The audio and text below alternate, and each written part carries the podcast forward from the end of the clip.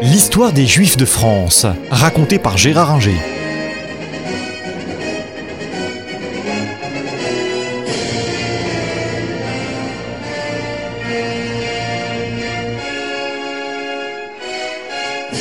L'affaire Dreyfus. L'affaire Dreyfus éclate en fin 1894 lorsque on s'aperçoit à l'état-major qu'il y a un espion euh, français qui travaille euh, sans doute pour l'Allemagne, parce qu'une femme de ménage à l'ambassade d'Allemagne, payée naturellement par les services euh, secrets français, faisait les poubelles des officiers allemands et a découvert des textes écrits en français et qu'on analyse comme venant d'un officier français de l'état-major. Immédiatement, l'état-major euh, soupçonne le capitaine Dreyfus parce qu'on parle de, quelqu'un dont l'initiale commence par un D. Euh, on fait des examens d'écriture, ils sont pas très probants, mais il y a des experts qui disent c'est l'écriture de Dreyfus à qui on a fait faire une, une dictée. Et euh, Dreyfus est immédiatement inculpé d'espionnage. Il est euh, traduit devant une euh, juridiction militaire qui le condamne à euh, la déportation à l'île du Diable et il est dégradé en décembre 1894. À l'époque, personne ne bouge, sauf les antisémites du style Barès, qui dit que Dreyfus soit coupable. Je le déduis de sa race. Bon, voilà qui est clair.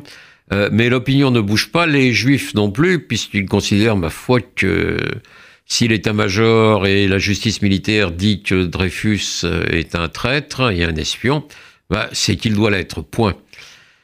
Les seuls qui bougent au début, c'est euh, la famille de Dreyfus, sa femme Lucille, son frère Mathieu, qui sont persuadés de l'innocence de Dreyfus, et Dreyfus également ne cesse de clamer euh, son euh, innocence. Pourquoi aurait-il fait ça?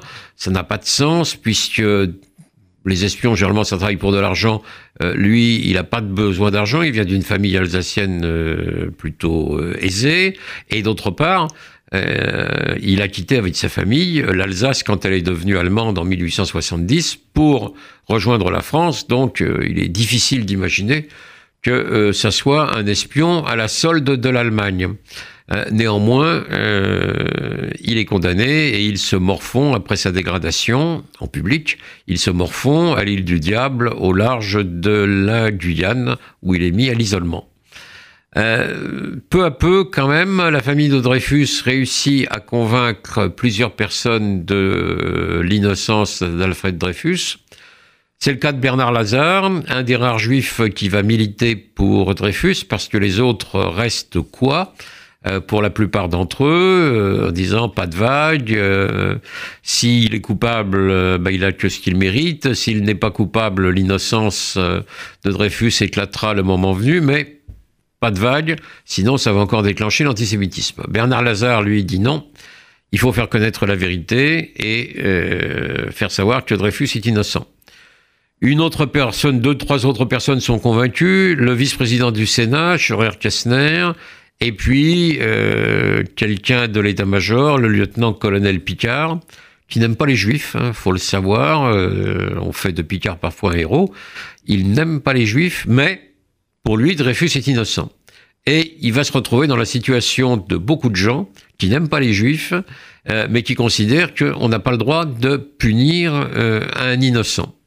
Donc on s'aperçoit que les choses sont pas si simples, notamment en 1897 euh, et euh, au début 98, Émile Zola est convaincu de l'innocence de euh, Dreyfus et va publier un article dans le journal de Clémenceau, l'Aurore, pour dire j'accuse, et il accuse tout le monde de couvrir une forfaiture, puisque on punit un innocent peu à peu, euh, la gauche euh, va être convaincue de l'innocence de Dreyfus. C'est le cas de Jaurès et euh, de la plupart des socialistes.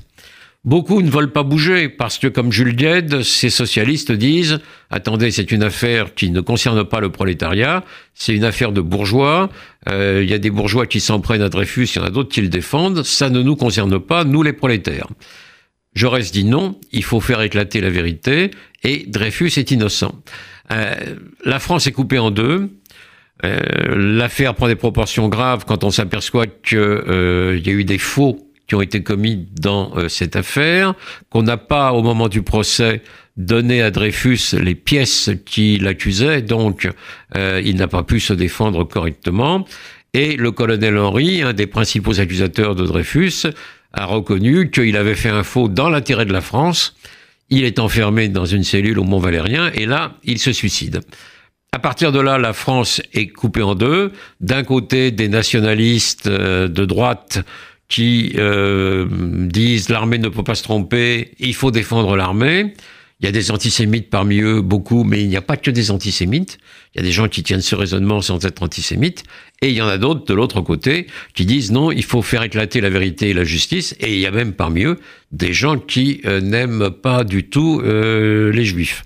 Alors l'affaire continue. Le président du Conseil, Valdec Rousseau, euh, demande à ce que Dreyfus soit rejugé et la Cour de justice militaire euh, admet euh, qu'on doit réviser le procès.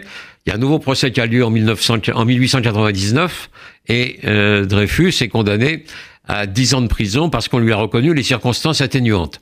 C'est un non-sens. où il est coupable, il doit être puni, où il est innocent, il doit être libéré, mais euh, euh, les circonstances atténuantes dans une affaire de ce type, on ne comprend pas. Finalement, pour mettre un terme à tout ça, euh, le président de la République gracie Dreyfus, et ce n'est qu'en 1906 que Dreyfus sera réhabilité, la Cour de cassation ayant reconnu son innocence.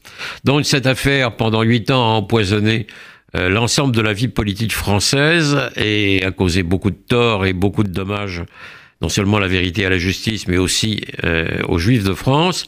Et euh, à partir de là, il va y avoir une coupure entre les Juifs, ou une partie d'entre eux, et la France.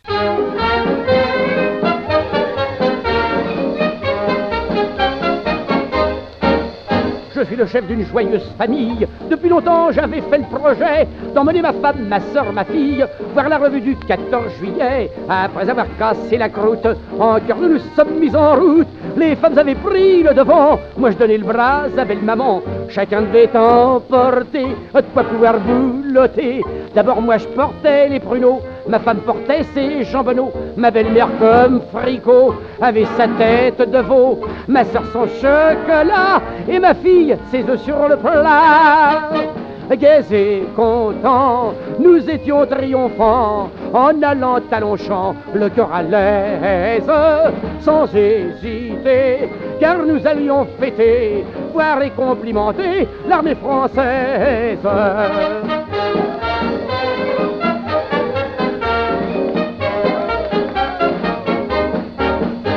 De Longchamp, on foule la pelouse, et puis on commence par s'installer. Je débouche les 12 litres à 12, et l'on se met à saucissonner. Tout à coup l'on crie Vive la France Ça y est, c'est la revue qui commence. Je grimpe sur un marronnier en fleurs, ma femme sur le dos d'un facteur, ma soeur qui aime les pompiers, acclame ses fiers troupiers, ma tendre épouse bat des mains en regardant les Saint-Syriens, ma belle-mère pousse des cris en luquant les spahis.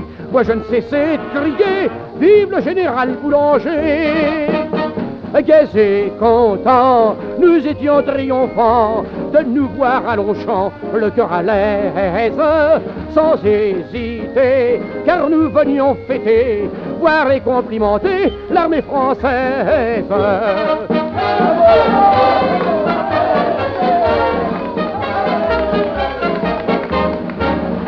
retour, j'invite quelques militaires à venir se rafraîchir un brin. Mais à force de licher des verres, ma famille avait son petit grain. Je quitte le bras de ma belle-mère, je prends celui d'une cantinière. Bref, le soir, lorsque nous rentrons, nous étions tous complètement ronds. Ma soeur qui était en train ramenait un fantassin. Ma fille qui avait son plumet sur un cuirassier s'appuyait. Ma femme sans façon embrassait un dragon. Ma belle-mère au petit trot galopait au bras d'un turco. Gai et content, nous étions triomphants en revenant de Longchamp, le cœur à l'aise, sans hésiter, car nous avions fêté, vu et complimenté l'armée française.